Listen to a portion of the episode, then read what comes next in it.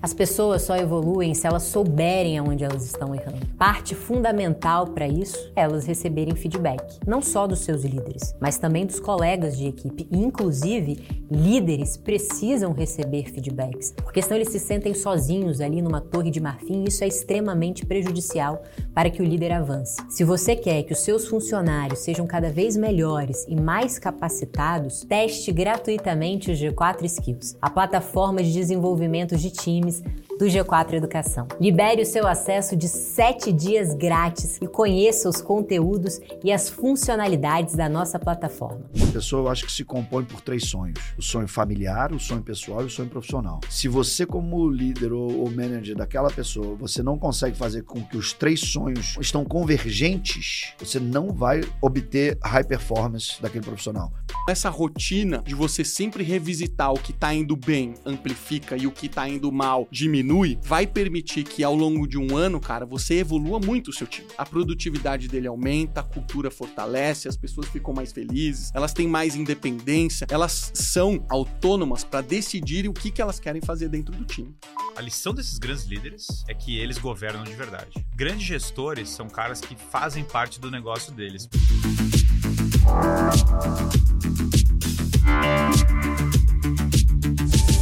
Por isso que eu sempre falo que o, o ciclo de uma empresa é muito parecido com o ciclo do governo que fala o Políbio. Uma empresa surge como uma monarquia heróica. Uma empresa boa surge como uma monarquia heróica. Perfeito. É o cara que é contra tudo e contra todos. É vamos isso. lá, sangue, suor e lágrimas, vamos erguer esse negócio. É isso. É, skin in the game total, absoluto. O cara chega no topo. Quando cresce a empresa, agora vira uma monarquia mista. Ele precisa de uma aristocracia e de uma república junto. O que, que é isso? A aristocracia é, cara, agora eu vou me cercar dos melhores caras para fazer tudo que eu puder e eu quero eles próximos de mim. O líder ruim afasta os caras bons. E daí ele ganha competidores que são os caras bons contra ele. Então ele é- é uma. a- a- Alexandre teve a sabedoria de chamar os melhores caras para em volta dele. Que o pai dele já tinha vislumbrado isso a- a- a coisa do Aristóteles. Uhum. Essa, Carlos Magno, mais ainda, Carlos Magno chamava na Europa inteira, recrutava da Europa toda os melhores caras para cada coisa. Perfeito. É, o monge Alcuino de Or, que era o maior educador do mundo, vem na Inglaterra, vem aqui para França que você vai cuidar de toda a educação do império. É por causa dele que a gente tem a letra minúscula e tal. Então, essa, esse elemento aristocrático, aristocracia quer dizer, a gente tem uma deturpação da palavra aristocracia, porque a gente pensa a aristocracia como uma galera emperucada de salto alto dançando. Exato. A aristocracia em grego quer dizer os melhores. O termo é só isso, ele não é, não tem nada a ver.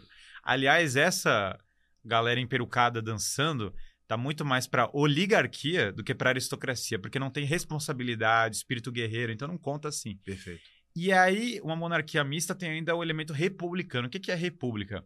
Não é eleição. República é eu premio de acordo com o mérito que o cara tem. Tem um Hum. caminho, que é o que os romanos chamavam de um cursus honorum, Hum. tem um caminho das honras, ou seja, é uma hierarquia que qualquer pessoa pode entrar nessa hierarquia, mas é pelo mérito que ela prova que ela vai ganhando responsabilidade de maneira gradual. Esse é, o- esse é o regime é, que a gente pode falar ideal. A partir disso, uma empresa pode, claro, se manter nesse regime ideal ou ir se degenerando. Como ela vai se degenerando? O, o dono começa a pular fora, os caras que têm é, responsabilidade pulam fora, você tem um board que começa Exato. a crescer. Às vezes um board que os caras nem são acionistas, que daí é o, é o- É o pior. a cara. insanidade completa.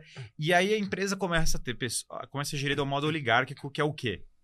É populismo total. Ah, o que, que vocês querem, os liderados, mas não é- ela não tá forjando, fala, vamos crescer juntos para os liderados. Ela tá falando, que que, qual é o desejo que você quer satisfeito agora, ao invés de como nós podemos sacrificar juntos. E aí, conforme tem pessoas que não têm skin in the game, a oligarquia vai virando uma série de pessoas que ninguém é dono da bola. Exato. Como ninguém é dono da bola, a empresa pode ir gastando mais e gerar menos resultado e ela vai se degenerando. Perfeito. Imagina se uma empresa fosse todo mundo votar o que vai ser feito numa empresa. Todos os funcionários vão votar. Cara, é intuitivo. Eu nunca vi alguém responder pra mim e falar, ah, daria certo. E eu desafio qualquer um a fazer o exercício. Pega todos os funcionários e fala, cada um vai votar o que quer fazer. É o caos. Exato. Então, é, mas acontece com as empresas. E quando ela passa pela oligarquia, ela vai indo para ou a anarquia total. E quando ela chega na anarquia, tem duas opções. Ou ela vai fechar as portas, É.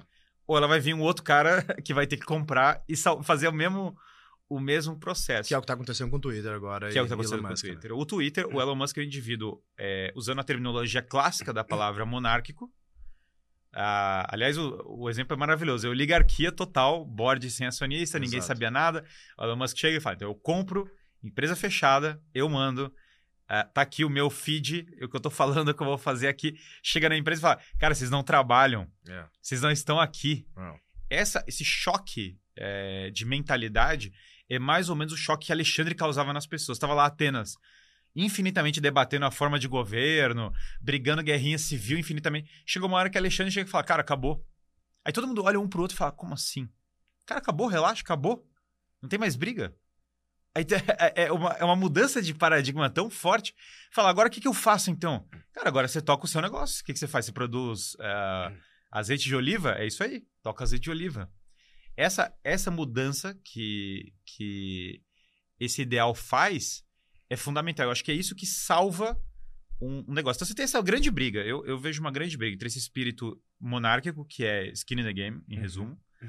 e esse espírito oligárquico, que é quero mandar, quero ganhar dinheiro e não quero ter problema. E quando você fala dessa gestão, então, centralizada para organizações gigantes versus uma organização descentralizada através de squads, se você pudesse trazer aqui, sei lá, os três principais pontos para uma organização ágil de squad funcionar e qual que é a diferença entre uma e outra, na prática? Cara, o, vamos exemplificar o que, que dá de errado na prática. Imagina que você tem uma empresa e ela começa pequenininha, a comunicação flui super bem, todo mundo amigo, cultura única. A empresa cresceu, se tornou um gigante. Ela ficou tão grande que você começou a especializar as funções da área de vendas. E aí você tem uma área que é responsável por fazer pré-venda. Esse time é só responsável por gerar lead. Aí você tem um outro time que recebe os leads dessa área e é responsável por fechar a venda, fazer a venda de fato. E você tem uma área de pós-venda, que é responsável por acompanhar o ciclo inteiro até entrega do que de fato você vendeu. Isso é o que mais tem empresa. Então você tem três áreas e neste momento você começa a ter os incentivos desalinhados. Porque o time de vendas começa a apontar o dedo para o time de pré-venda, dizendo que o lead chega frio, que é por isso que eles não batem as metas, e aí começa conflito, e aí começa problema de cultura sério.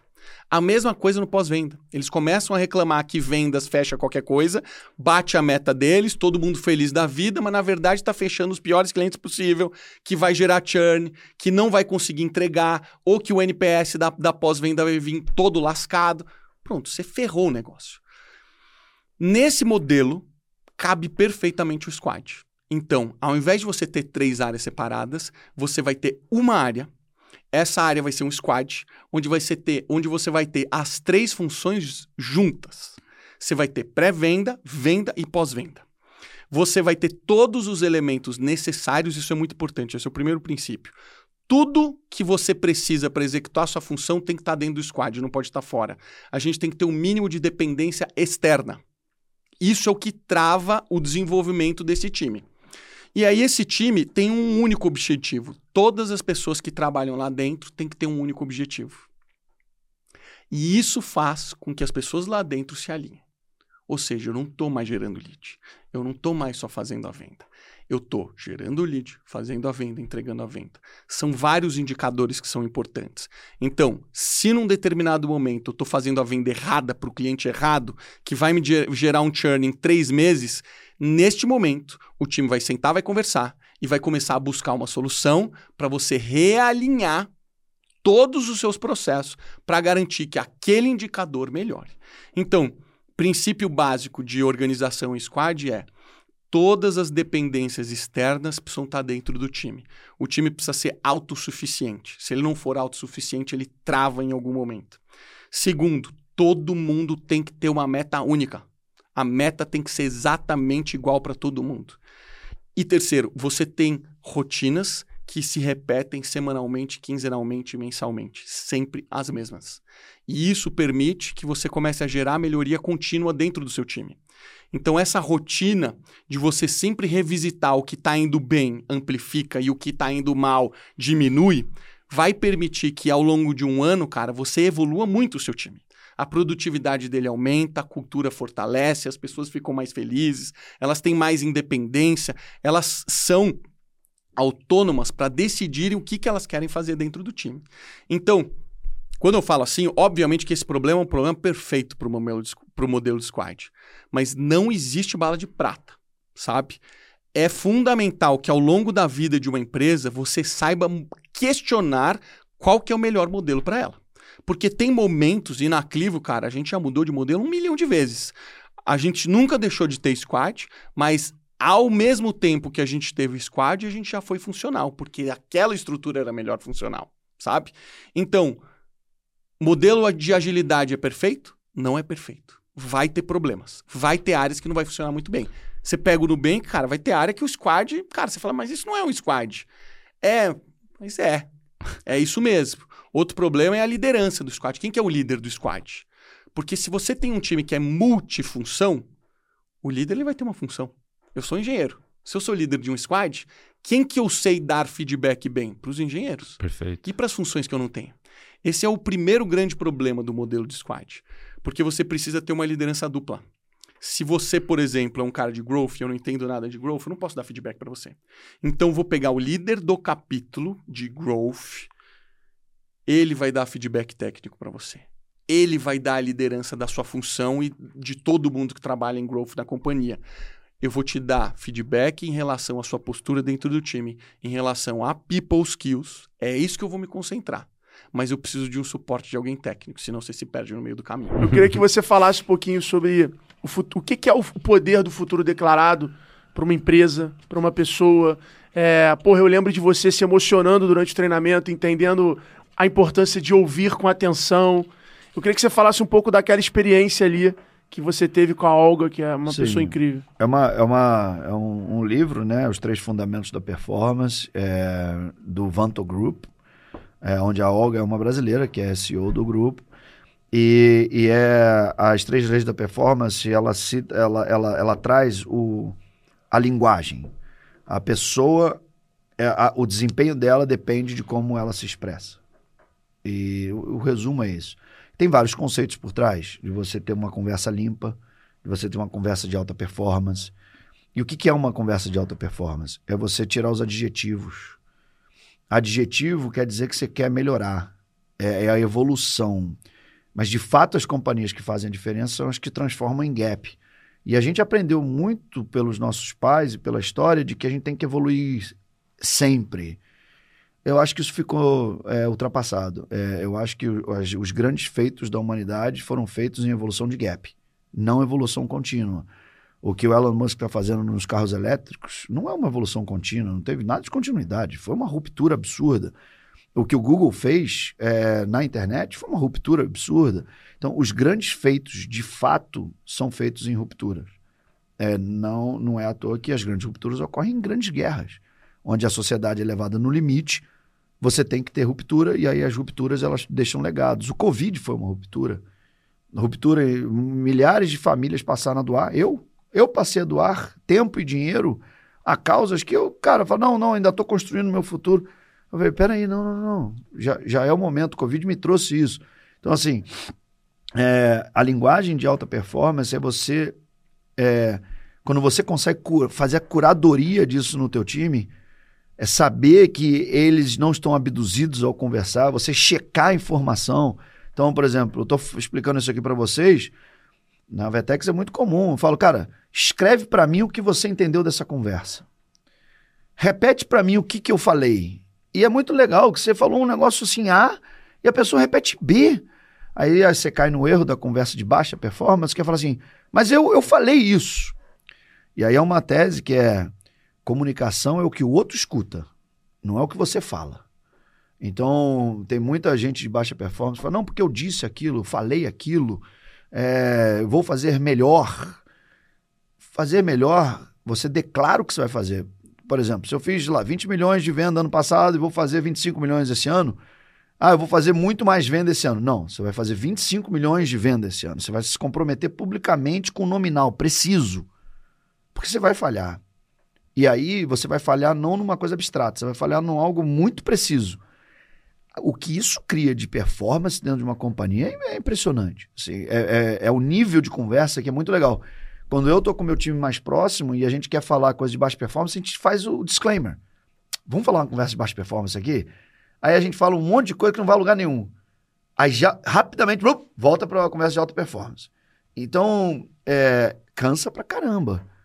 Porque a conversa de alta performance, ela, ela, ela, ela, é, ela é tensa, ela, ela é precisa. É, você tem que pensar como você se expressa. Cansa. Mas, cara, isso gera uma performance absurda entre o time. Então, aconselho a todos lerem esse livro, é, as, as Três Leis da Performance. É, é, bater um papo com o Vanto Group sobre isso. É, como conversar. É, é, muito interessante isso, sabe? Tem conceitos de, por exemplo, a operação de fachada. Pô, eu trabalho com aquela pessoa há dois anos e eu ganhei um ranço por conta de algum dia e eu nunca fui lá e falei que eu tenho um ranço com aquela pessoa. Só o fato de eu ter essa operação de fachada, o que aquela pessoa falar comigo vai, vai ocorrer para mim de forma diferente. Eu vou pensar na, nas teorias de conspiração, eu vou pensar naquilo. Eu não, eu não vou escutar o que ela está me falando. E não é do outro partir do outro. Não, parte de você. Você vai naquela pessoa que você tem algum problema, você fala, escreve uma carta fala, eu tenho um problema com você. Eu tenho um problema assim, assim, assim, assim, assado. Por favor, me escreve uma carta. Aí você vai ver que nas cartas a gente vai se aproximando. Até hoje, depois de um tempão que a gente fez esse exercício, até hoje eu escrevo carta e recebo cartas. E é muito maneiro. Quando você escreve carta, você vê que de repente tem pessoas que não conseguem escrever carta. Você fala, pô, tem um problema aí. Cara, é, é, mandatório, você tem que escrever carta, você tem que escrever. Eu já pedi para o pessoal é, que trabalha comigo, escreve, escreve, cara, tudo isso aqui você está falando, está trazendo teu pai muitas vezes na conversa, escreve uma carta para ele. Começa a chorar. Pronto, a gente descobriu o problema da pessoa. Eu acho que tem um tem uma, uma barreira que é quando a gente fala em gerir pessoas dentro de empresas, é, muita gente entende como gerir profissionais esquece que o que importa de fato é gerir a pessoa. E a pessoa é o que ela é na família, é o que ela é pessoalmente, o que ela é no profissional. E, e por muita, sei lá, acho que o mundo se tornou um pouco raso e até protegido demais, onde gerir o profissional é o que importa. Na verdade, não. É, não foi assim que a gente fez Vetex. A gente entra no mérito da pessoa. A gente entra no mérito da família. É, existem três sonhos. Uma pessoa, eu acho que se compõe por três sonhos o sonho familiar, o sonho pessoal e o sonho profissional. E é muito interessante. É, se você, como líder ou, ou, manager daquela pessoa, você não consegue fazer com que os três sonhos tenham, com, estão convergentes, você não vai obter high performance daquela, daquela, daquele profissional. Então, às vezes, o sonho profissional está ótimo. Eu já tive profissional meu que fala assim: não, puta, eu quero ser country manager em tal país e tal, mas eu sei que a mulher dele era juíza aqui no Brasil. Eu falei, cara, você falou isso há um ano, mas você já teve coragem de conversar com a sua mulher que você quer ser country manager? Não, tá maluco, eu vou ter a oferta antes, depois eu converso em casa. Eu falei, não, não, não. Declara o futuro. Declara o futuro em casa para tua mulher. Declarou o que a mulher falou. Falou, nem, nunca. Eu não largo o Brasil, não saio daqui e adoro a minha profissão. Ele voltou e acabou. Falou, Mariana, esquece, não quero ser mais nada lá fora. Tô feliz com a minha posição. E fazia um ano que eu estava escutando a pessoa frustrada, que queria mais, queria mais. Então, se você não entrar no mérito de alinhar os sonhos, e aí se você pergunta para tua família o que ela quer para você, é totalmente diferente do que você quer para você, e é totalmente diferente do que você quer para o profissional. E aí, às vezes, eles estão muito distantes, mas estão convergindo, tá ótimo. Às vezes estão pertinhos, mas estão apontando para um lado totalmente diferente. É... Então, assim, se não tratar a relação humana, familiar, pessoal, como ciência, você se abdica da conversa. E sem conversa você não constrói empresa. Então, e eu acho que hoje o que falta nas empresas de alta performance é conversa. Tem muito processo, pouca conversa. Nós somos treinados a, a buscar o primeiro lugar, né? Intelectualmente falando, assim, a nossa construção, a gente pensa sempre, putz, eu quero ser o melhor naquilo, eu quero estar tá no primeiro lugar. Quando a gente fala em competição, a competição leva sempre a gente a olhar para o outro, né?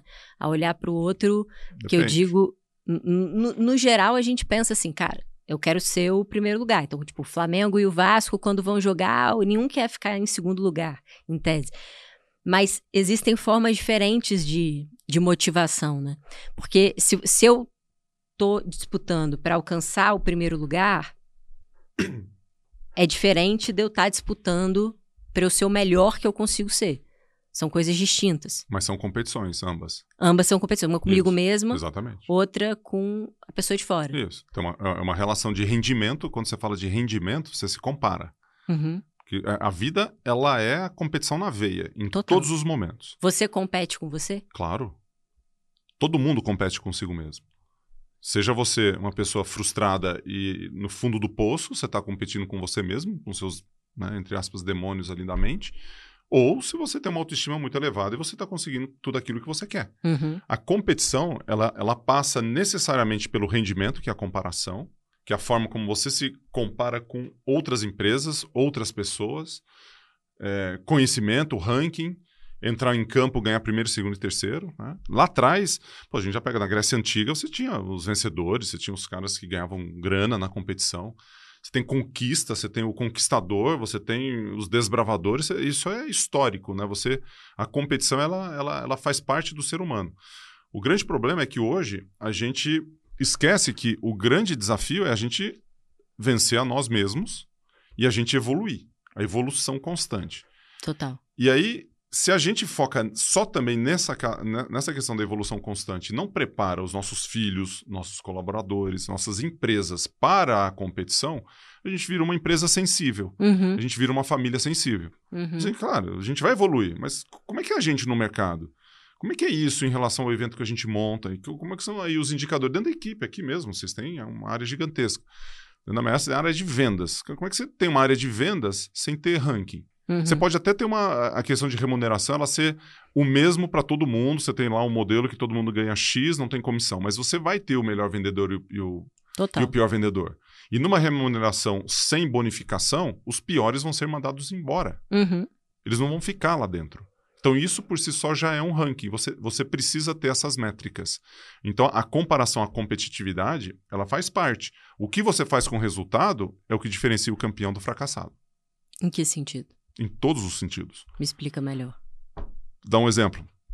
É, Minas pegou segundo no- na Superliga de Vôlei. E aí? O Giannis Antetokounmpo, um dos melhores jogadores do, do mundo na NBA, perdeu na primeira rodada da NBA. E aí, é um fracassado? Você viu a entrevista dele? Inclusive foi maravilhosa. Eu vi, viralizou, inclusive. O cara perguntou pra ele "E aí, você se sente um fracassado? Como é que é? De novo você, né? Cara, viralizou. Uhum. E ele tava assim, se segurando para não levar pro pessoal, Total. se segurando para passar o negócio. O resultado positivo ou negativo dentro da vida de qualquer pessoa, ele vai ser transitório. Ele é transitório. Então, assim, Uhum. ganhei, perdi. Foi bom, foi ruim. Positivo, negativo. Deu certo, não deu certo. É assim que funciona. Se você tem isso na comparação, você pode pegar segundo lugar. Uhum. Que eu dei o exemplo aqui. né? O Milwaukee Bucks perdeu, o Minas perdeu do Praia. Eu tô, tô fresco com o Minas, né? Porque meu filho representa o Minas, então tá naquela, naquela construção. Mas para chegar até as finais, você tem que fazer uma, uma conquista muito grande. E o que você faz com aquele resultado e como você aprende daquilo, e o próximo passo que você vai dar, é o que vai fazer a diferença entre você ser uma pessoa com autoestima ele- elevada, com aprendizado e, e resiliente. Porque se você perde, você está querendo ganhar, todo mundo quer ganhar. Eu queria ganhar medalha de ouro, claro, não consegui. Né? mas o cara treinou muito, ele mereceu. Parabéns. Também o o fair play.